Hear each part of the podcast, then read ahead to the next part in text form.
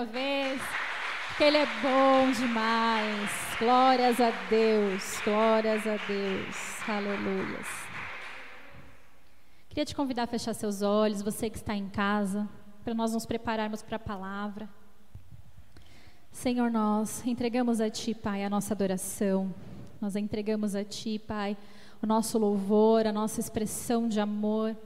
E queremos nessa hora nos prepararmos para a tua palavra, Senhor. Queremos, Pai, ouvir aquilo que o teu Espírito Santo tem a falar conosco nessa manhã. Oh Deus, que não sejam minhas palavras ou ideias, mas que a tua palavra, que a verdade que liberta seja ministrada, Senhor. Que fale aqui, deste altar flua somente o teu querer, aquilo que o Senhor tem para nós, Pai. Em nome de Jesus, que seja uma manhã, Pai, que possamos sair daqui transformados pelo Senhor. Oh Deus, que possamos sair intimamente mais conectados ao Senhor. Em nome de Jesus. Amém. Glória a Deus.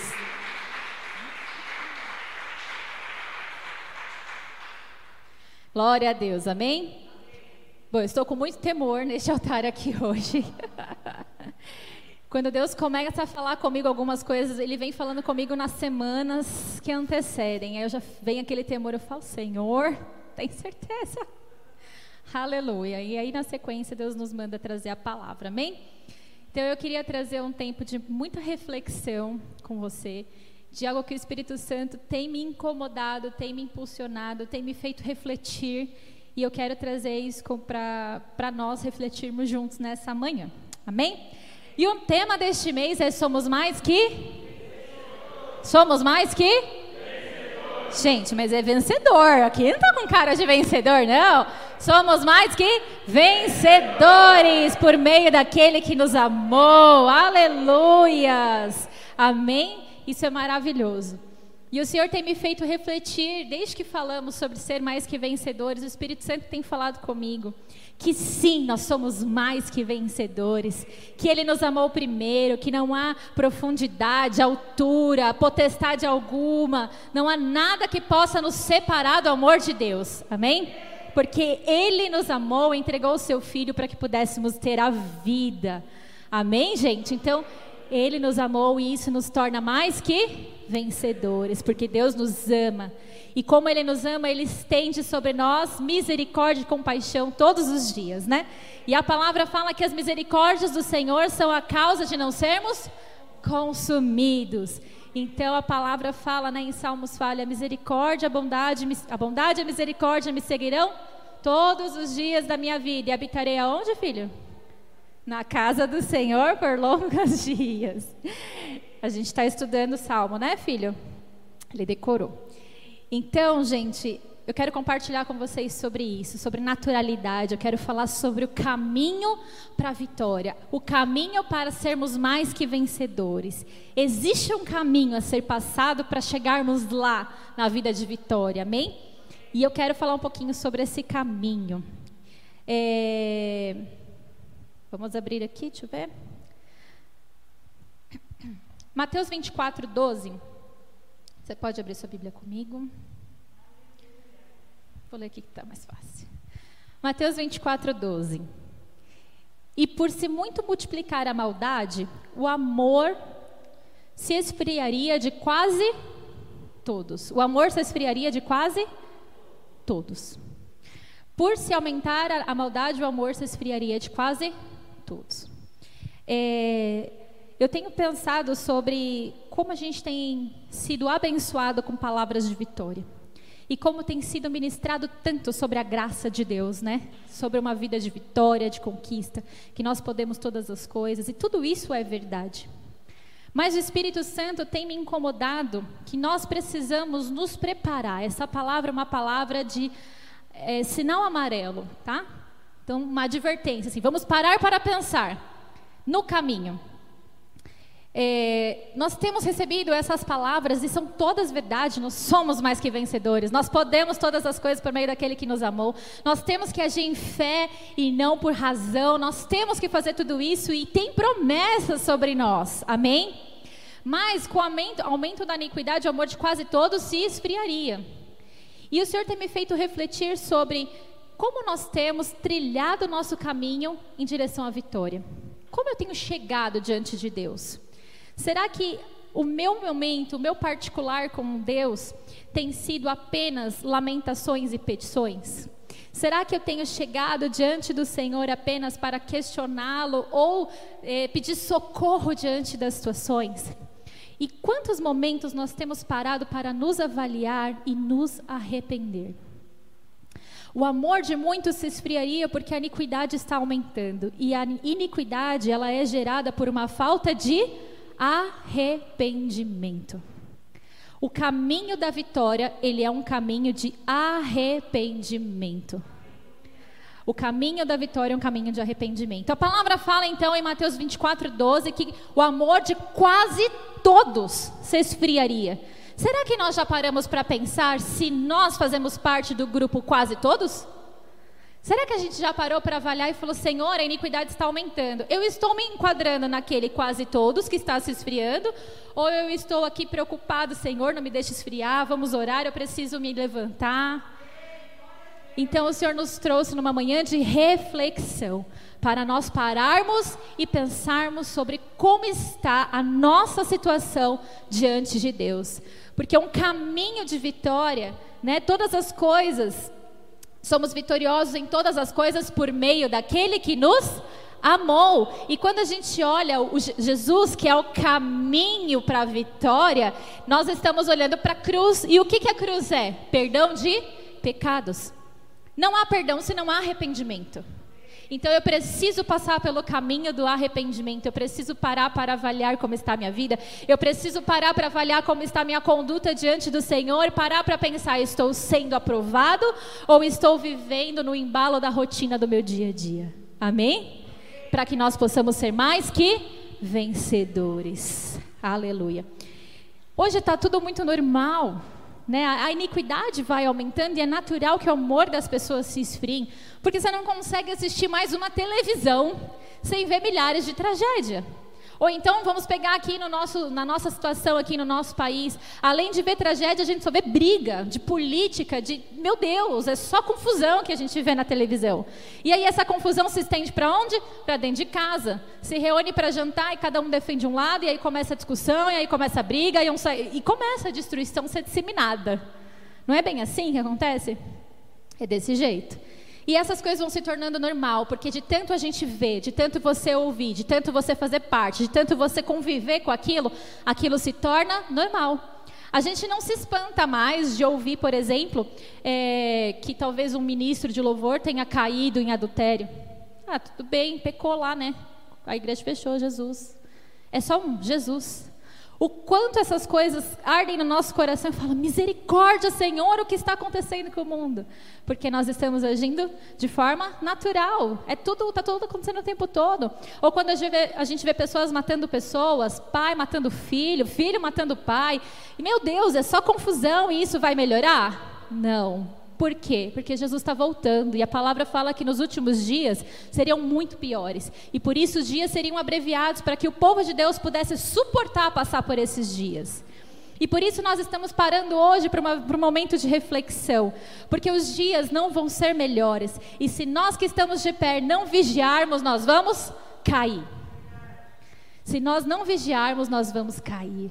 Então o Senhor nos traz aqui hoje um alerta no caminho do arrependimento. Como é que estou? Como é que eu estou? E eu quero ler com você. Eu estava pensando muito sobre isso e o Senhor não parava de falar comigo a respeito de Davi. E eu quero abrir com você lá em 2 Samuel, no capítulo 11, versículo a partir do 2. Aliás, vamos ler a partir do 1 aqui. Importante esse primeiro versículo. Decorrido um ano, no tempo em que os reis costumavam sair para a guerra, Davi enviou Joabe, seus oficiais, e todo Israel. Eles destruíram os filhos de Amon e sitiaram a cidade de Rabá, mas Davi ficou em Jerusalém. Tá? Aqui então Davi, é, quando você lê o capítulo 10, você vê que eles vêm de uma grande vitória que eles tiveram. E aí, aqui nesse tempo, está falando que era o tempo onde os reis costumavam sair para Guerra. O que, que Davi fez? Ele foi para a guerra? Não, ele ficou em casa. Mandou outro, mandou lá Joabe no lugar dele. O que, que o Espírito Santo me incomodou ao ler aqui esse texto? O Senhor falou comigo. Às vezes a gente começa numa vida de vitória e vamos ter, amém? Aleluia, porque somos mais que vencedores, amém? E nós começamos a vencer, começamos a ver resultado das nossas orações, começamos a ver resultado da nossa batalha individual, e aí a gente acha que pode descansar. Podemos descansar, baixar a guarda. O Senhor chama a gente para ir lá guerrear, e aí a gente manda o auxiliar, o vizinho, a filho, o pai, marido, manda outro no lugar. E aí fica descansando, porque a gente justifica achando que tudo bem, eu mereço um descanso. Afinal, acabei de sair de uma guerra, né? Por que, que eu vou entrar em outra? Temos tempo para descansar? Não. E evangelho não é descanso, gente, é cruz. É cruz. Nós descansamos no Senhor. Descansamos as nossas almas no Senhor, mas a nossa vida tem que ser de constante vigilância e oração. E a palavra fala: aquele que está de pé, cuide-se para que não caia. Davi cuidou? Não. Davi se sentiu no direito de descansar. Baixou a guarda. E o que acontece no versículo 2? Uma tarde, Davi se levantou do seu leito e andava passeando pelo terraço do palácio. Não tinha nada para fazer, né? O povo guerreando, ele lá, passeando, tranquilo da vida. E aí o que aconteceu? Ele viu uma mulher que estava tomando banho. E ela era muito bonita. Davi mandou perguntar quem era e disseram: é Betseba, filha, filha de Eliã e mulher de Urias, o Eteu. Então Davi simplesmente ignorou aquelas informações no versículo 3, no versículo 4, e mandou buscá-la. E ali no versículo é, 4 relata que eles tiveram relação, e no versículo 5 mostra que então ela ficou grávida. Mandou dizer que estava grávida. Ele estava no seu tempo de descanso e aí ele pecou. Ele adulterou com uma mulher que era esposa de um dos oficiais dele. Mandou trazê-la sem nem pensar duas vezes, porque os seus olhos e a cobiça do seu coração, eles estavam ali tentando ele, mas como ele estava distraído, não vigiando, ele caiu e se deixou ser dominado pelas suas emoções, pelo desejo da sua carne. Versículo 6. Então Davi enviou mensageiros a Joabe dizendo: Mande Urias o Eteu. E Joabe mandou Urias a Davi. Quando Urias chegou, Davi perguntou como estava Joabe, como se achava o povo que ia à guerra. Depois Davi disse a Urias: Vá para casa e descanse. Urias saiu do palácio real e logo saiu atrás dele um presente do rei. Porém, Urias dormiu junto ao portão do palácio com todos os servos do seu senhor e não foi para casa. Relataram isso a Davi, dizendo: Urias não foi para casa. Então, aqui nós estamos vendo: Davi pensou, hum, fiz besteira. Ferrou. E agora? O que, que eu vou fazer? Preciso pensar numa estratégia de consertar meu erro, né? Vou mandar ele voltar. Aí eu falo que está tudo bem, que ele é ótimo na batalha e dou um descanso para ele ir para casa. Aí ele vai encontrar com a mulher, ela vai achar, né? Todo mundo vai dizer que ela está grávida dele. Então, tudo bem, resolvidos os meus problemas. Só que quando a gente acha que pode lidar com a consequência do pecado, a consequência vem e dá um tapa na nossa cara e fala: é assim não, meu amor. Dessa vez o negócio vai ficar feio pro teu lado. Porque Urias, ele era um homem fiel. Ele era um homem fiel e ele não aceitou ir para casa porque ele não achava justo as pessoas estarem lá trabalhando e ele estar descansando. E ele achava que aquilo era desonroso ao rei. Olha o coração desse homem. E ele ficou ali. E Davi tenta por mais uma vez mandar ele embora, empurra ele para casa dele. Ele não vai embora. Davi então bebeda o cara e fala: vai para casa. E ele não vai embora, porque ele é um homem íntegro. E o Senhor me incomoda porque às vezes a gente acha que o pecado tá tudo bem lidar com ele, só que não tá. Porque o pecado não só destrói a nossa vida, como destrói a vida das pessoas que estão à nossa volta. Imagina que esse homem era um homem íntegro. Ele merecia passar por uma situação como essa? Não merecia. Esse homem estava lá vida longa ao rei, servindo ao rei, ali fiel. E Davi pensando numa forma de acabar com o moço aqui, porque ele estava mais preocupado com ele mesmo e acabar com a, com a culpa que ele estava sentindo do que ele fez, de resolver o problema dele. Então, quando nós não paramos para nos avaliar, Nós nos colocamos de uma posição de destruir as pessoas que estão à nossa volta, por causa do nosso pecado, por causa do, por causa do nosso erro, por conta das consequências das nossas ações, de não pararmos para avaliarmos: eu estou fazendo certo ou não. Então, Davi não consegue mandar ele embora, manda ele de volta para a guerra, mas ele faz com que o Joabe lá, o, o que estava no lugar dele, é, coloque, é, Joabe, coloque então ele à frente de batalha, coloca ele na linha de frente para que ele possa morrer. Colocou ele junto com os principais valentes, com a intenção de que ele fosse morto. Olha como é sério isso. Às vezes o fato de não pararmos para olhar a nossa vida e falar: tá tudo bem, Senhor, comigo? Som do meu coração. Tem algum caminho mal em mim? Há algo que eu preciso mudar? Eu destruo quem está do lado. E às vezes eu estou destruindo a minha família, às vezes eu estou destruindo a família dos meus vizinhos, às vezes eu estou destruindo aqueles que estão olhando para mim, estão falando como é que essa pessoa fala de uma mudança de vida e se comporta assim. E às vezes a gente não percebe que está agindo mal. Às vezes não é intencional, mas estamos acostumados a agir assim. Estamos acostumados a uma vida de vitória, estamos acostumados a olhar só por aquilo que nós vamos ter, acostumados a pedir e ver Deus respondendo, acostumados a fazer por fazer. E não paramos para olhar se o que estamos fazendo agrada o coração de Deus, se, se há algum caminho mau, se existe alguma atitude, se meu modo de falar agrada, o modo que eu trabalho agrada a Deus.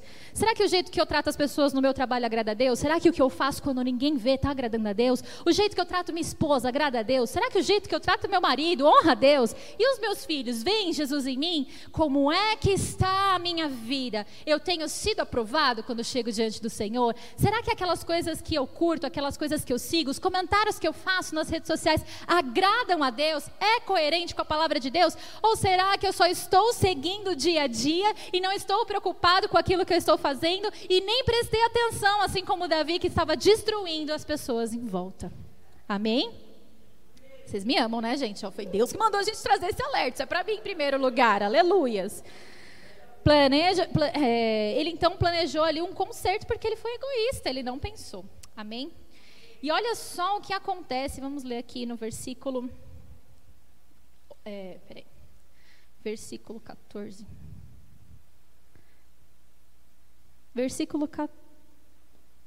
14. Pela manhã, Davi escreveu uma carta a Joabe e mandou por Urias. Na carta, escreveu o seguinte: Ponha Urias na linha de frente, onde o combate for mais intenso. Depois deixem sozinho para que seja ferido e morra. Tendo sitiado a cidade, Joabe pôs Urias no lugar onde sabia que estavam homens valentes. Homens da cidade saíram e lutaram contra Joabe. Alguns dos oficiais de Davi foram mortos e morreu também Urias, o Eteu. Então Joabe enviou notícias a Davi informando o que havia acontecido na batalha. Deu ordem ao mensageiro dizendo: Quando você terminar de contar ao rei os acontecimentos da batalha, é possível que ele fique indignado e pergunte: Por que vocês chegaram assim perto da cidade para lutar? Não sabia o que eles iriam atirar das muralhas? Quem matou Abimeleque, filho de Jerube, ah, meu Deus, Jerubesete? Não foi uma mulher que do alto da muralha lançou sobre ele uma pedra de moinho e o matou? Porque vocês chegaram tão perto da muralha? Então você dirá: Também morreu seu servo Urias, o Eteu. O mensageiro partiu e, chegando, contou a Davi o que Joabe lhe havia mandado. Gente, olha só o que aconteceu aqui. Quando você lê a narrativa, você entende que eles tinham um padrão de guerra, né? Eles não podiam chegar muito próximo da muralha, porque fatalmente iam receber flechadas e ia matar a maioria das pessoas ali. Então está claro que isso era uma direção do rei. Amém? E o que que Joabe fez? Mandou todo mundo bem de cara lá, literalmente como sacrifício vivo para morrer. E mandou o servo dizer assim: Olha só, se o rei ficar bravo, você justifica dizendo que Urias morreu. Ele, ele abriu uma brecha tão grande aqui, espiritual, porque ao agir, na, na, na, querendo só o interesse dele, ao pecar e não se dar conta do que ele estava fazendo, Ele abriu uma brecha onde os oficiais dele não estavam mais interessados em cumprir as ordens. Olha a brecha de rebeldia que se abriu aqui. Eu vou fazer do meu jeito, já que eu... aí você fala para calar a boca do rei, manda dizer que o cara que ele queria que morresse morreu. Tá certo? Olha só, além de tudo, ele levou outros a se rebelarem contra ele, porque já não tinha mais admiração nenhuma ali. Ele perdeu tudo que ele tinha. Então, para não ficar feio, no versículo 25, 25, Davi responde então ao mensageiro: Diga a Joabe que não encare isso como mal, porque a espada devora tanto o que está como aquele que a, a espada devora tanto este como aquele, que ele intensifique o seu ataque à cidade até conquistá-la. Gente, ele justifica isso no versículo 25, falando: tudo bem, querido, fique em paz. Você vai para a guerra, está sujeito a morrer mesmo, né? Olha a frieza no coração. Olha como o pecado, ele consegue nos cegar. O pecado, ele congela o nosso coração. O pecado nos torna insensíveis. O pecado nos torna cegos. O pecado nos torna egoístas. O pecado não vê o que a gente causa na vida da pessoa que está do nosso lado. Olha o que o pecado faz. Depois disso, então, ele traz Betseba para morar com ele. E Deus levanta então, ali no capítulo 12, Natã, para exortar Davi. Natan chega a Davi fala, abre os olhos dele, aponta: olha, você fez isso, isso, isso, isso, isso. Por meio de uma parábola, ele aponta: Davi se arrepende. Ele entende o que ele fez. E a gente só sabe que Davi se arrepende quando a gente lê Salmo 51. Salmo 51, versículo 9. Esse é um salmo onde ele confessa e chora aos pés do Senhor em arrependimento pelo que ele fez. Então ele diz assim no Salmo 51, 9: Esconde o teu rosto dos meus pecados e apaga todas as minhas iniquidades. Cria em mim, ó Deus, um coração puro e renova dentro de mim um espírito inabalável. Quantas vezes a gente lê esse texto e não tem noção do ardor de quem estava declarando esse texto, de quem escreveu? Ele tinha dor ao dizer isso. Cria em mim, ó Deus, um coração puro, porque o dele havia se corrompido. E coloque em mim um espírito inabalável. Nós precisamos entrar na presença do Senhor assim. Senhor, sonda o meu coração. Existe algum caminho mal em mim? Cria em mim, Senhor, um espírito inabalável, um coração puro. É assim que temos que estar na presença do Senhor. No versículo 16 ele diz: Pois não te agradas de sacrifícios, do contrário, eu os ofereceria se não tendes prazer em holocausto, sacrifício agradável a Deus é espírito quebrantado. Coração quebrantado e contrito, não desprezará o Deus. Um coração quebrantado e contrito não será desprezado por Deus. Nós temos que entrar na presença de Deus com um coração contrito, desejosos de arrependimento, clamando ao Senhor, porque quando eu estou na presença do Senhor e eu me arrependo, eu busco o fruto de arrependimento, eu olho, eu avalio a minha vida, eu avalio as minhas ações, eu paro para pensar e refletir sobre o que eu estou fazendo. O meu coração neste momento vai estar contrito. E o Senhor não despreza, mas Ele traz para perto dele, Ele renova as forças e Ele torna essa pessoa mais do que vencedora, porque está em Jesus. Amém, queridos? 1 Coríntios 10, 12.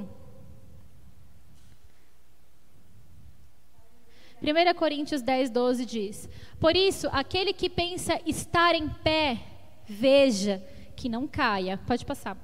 Não sobreveio a vocês nenhuma tentação que não fosse humana, mas Deus é fiel e não permitirá que vocês sejam tentados além do que podem suportar. Pelo contrário, juntamente com a tentação, proverá livramento para vocês, é, para que vocês possam suportar. Amém?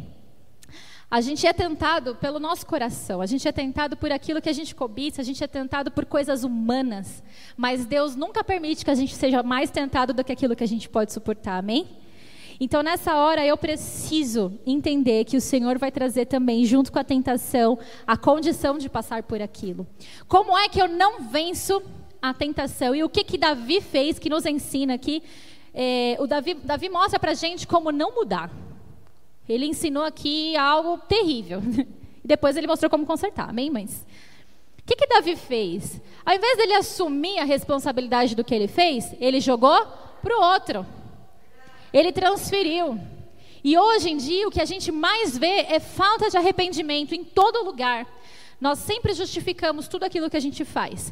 A culpa é de fulano, a culpa é do trabalho, a culpa é da mulher, a culpa é do marido, a culpa é da política, a culpa é do governador A, governador B, a culpa é da vacina X, B, C, a culpa é de todo mundo, menos nossa. E aí eu até abri um exemplo para dar aqui hoje de manhã, né, Bia? A gente estava ensaiando, Bia, Rodrigo, eu, a Deia. E aí nós começamos a tocar e eu, gente, tem alguma coisa que está errada. Alguma coisa está errada, está errada, não está não tá, não tá harmonioso. Aí a gente identificou um, um dos problemas e ainda estava ruim. Falei, mas não é possível, gente, tem alguma coisa errada, não é possível. Olhei para todos os instrumentos, menos para o meu. Quem estava errada?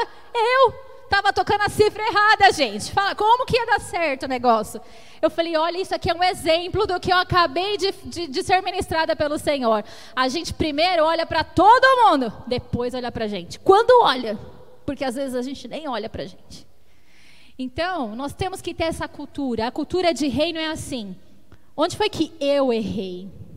E se eu não errei, será que eu provoquei algo para aquela situação? Se eu não errei e não provoquei, Entregue ao Senhor porque Ele trará conserto, amém?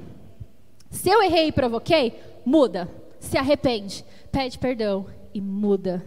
Esse é o caminho para uma vida de vitória. Em Romanos 8, 36, 37 fala que somos mais que vencedores por meio daquele que nos amou. Mas no versículo 36 também ele diz assim: Por amor a Cristo somos entregue à morte todos os dias. O que, que é ser entregue à morte todos os dias? Eu preciso ir para a cruz todos os dias. Eu preciso morrer para mim mesmo todos os dias. Eu preciso olhar para mim todos os dias e ver se há algo no meu coração. Eu preciso olhar para mim todos os dias e ver há orgulho dentro de mim. A falta de humildade dentro de mim, me faltou compaixão, me faltou ser de repente mais amoroso, me faltou, eu fui agressivo. O que, que eu fiz? Onde foi que eu errei, Senhor? Porque se eu confiar que eu não estarei naquele quase muitos que vão se esfriar, certamente eu já estou no caminho dos quase muitos. Se eu não parar para olhar para mim e prestar atenção se existe algo que está me conduzindo para uma frieza, a ponto de pecar e não me arrepender, eu vou fazer parte daqueles que irão ficar quando Jesus voltar. É terrível o que está por vir. Nós sabemos disso. Mas sabemos que em todas as coisas o Senhor nos faz vencedores, amém?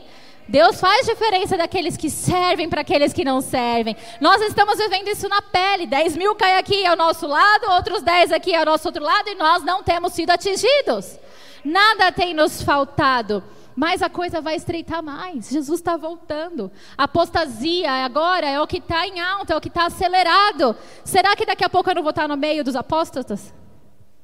Não posso passar por isso. E o caminho de prevenção é o caminho do arrependimento. É o caminho do arrependimento. Como está? Avalia agora. Feche seus olhos, comece a avaliar. Não estou aqui para apontamento, não estou aqui para acusação. Essa palavra ela é para mim. Eu passei ontem e hoje com um temor, me dá até, Senhor, frio na espinha. Porque, Senhor, onde é que eu estou errando? Eu comecei a me avaliar onde é que eu estou errando. É o meu modo de falar, é minha conduta, é a forma como eu olho para as pessoas, é o jeito que eu trato meu filho, é o jeito que eu trato meu marido. Onde é que eu estou errando? Porque eu quero ter um espírito quebrantado em mim. Eu preciso buscar frutos de arrependimento dentro de mim, para que a minha vida seja transformada e eu não caia em pecado e não faça parte daqueles que irão se esfriar e não irão entrar no reino dos céus. Eu quero uma vida de vitória e para ter uma vida de vitória, eu preciso andar pelo caminho do arrependimento. Eu preciso andar. Começa a refletir como está você como marido. Quem é você como marido? Tá tudo certo? Jesus se agradaria da tua conduta? Como está você como esposa? Tá tudo certo? Jesus se agradaria da sua conduta? Como está você como filho, filha? Como está você como funcionário, como dono de uma empresa? Como está você? Como está você em casa, no seu tempo a sós com Deus? Como está você? O que foi que você já passou, que talvez faltou ali ainda se consertar com o Senhor? O que foi que talvez você enfrentou e que você abafa? Às vezes a gente tenta esconder as coisas porque são difíceis de lidar. Mas não podemos deixar nada no oculto para que o diabo não tenha legalidade, mas precisa ser colocado à luz para que o Espírito Santo possa nos curar, possa nos sarar, possa nos perdoar. Quais situações ainda precisam ser trabalhadas? Como estamos nós nos nossos relacionamentos interpessoais? Como nós estamos? Como nós estamos? Que nessa manhã nós possamos ter frutos de arrependimento. Nos ajuda a voltar, nos ajuda a voltar. Senhor, assim como a igreja em Éfaso, era uma igreja que fazia, que era dedicada, era uma igreja que não aceitava palavras contrárias, era uma igreja que se levantava contra os falsos profetas, era uma igreja que te servia, era uma igreja que te adorava, mas o Senhor se levantou contra ela, dizendo: Onde está o primeiro amor? Volte aonde você caiu e se arrependa, e se arrependa, e se arrependa. Que sobre nós possa vir o arrependimento, Espírito Santo. Nós não queremos, Senhor, ser como a igreja em Éfeso que te desagradou, que não fazia obra por amor mas fazia por aprovação humana, mas fazia, Senhor, por orgulho e ego do coração. Nós queremos, Senhor, termos o coração quebrantado diante do Senhor. Nós queremos nos arrepender. Nos perdoa, Espírito Santo de Deus. Interceda por nós neste momento diante do Pai, com gemidos inexprimíveis, porque o Senhor é aquele que sabe como orar por nós. E nós te clamamos, Senhor, que esta manhã não será mais a mesma que nessa manhã, Senhor, nós seremos tomados pelo Teu Santo Espírito, que haverá arrependimento, quebrantamento de coração, que todo orgulho cairá por terra, que toda dureza de coração cairá por terra. Nós não seremos, Senhor, daqueles que se esfriarão, mas nós seremos um povo mais que vencedor por meio daquele que nos amou primeiro. Nós seremos mais que vencedores por meio daquele que nos amou primeiro, porque em nós e sobre essa igreja existe uma unção de arrependimento. Nós nos arrependemos, Senhor. Nós nos arrependemos, Espírito Santo. Nós nos arrependemos, nos arrependemos e nos arrependemos e clamamos: faça nova todas as coisas em nós. Ó oh, Senhor, sonda nosso coração, nos purifica e se há algum caminho não, ó oh, Senhor, que haja neste momento a cura, que haja nesse momento a libertação e que sejamos novas criaturas na tua presença. Toda e qualquer religiosidade caia por terra. Não seguimos uma religião, mas somos resgatados pelo Deus vivo e poderoso que morreu naquela cruz que nos levou à liberdade e que nos leva a uma nova vida. Oh Senhor, é a Ti que nos entregamos. Aviva-nos, aviva-nos e nos perdoa, e nos perdoa, e nos perdoa, e nos perdoa, e nos perdoa, e nos perdoa, nos perdoa, nos perdoa, Jesus nos perdoa. Venha, Senhor, passa com tua sangue sobre nós.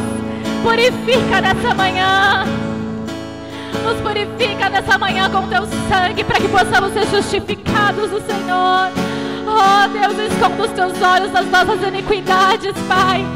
Oh Senhor, nós não queremos ser afastados da tua presença, mas queremos, Senhor, agradar ao Senhor com a nossa ação, com o nosso pensamento. Tira toda a justificativa humana de dentro de nós, todo apontamento, mas nos leva, Senhor, a uma mudança genuína de dentro para fora.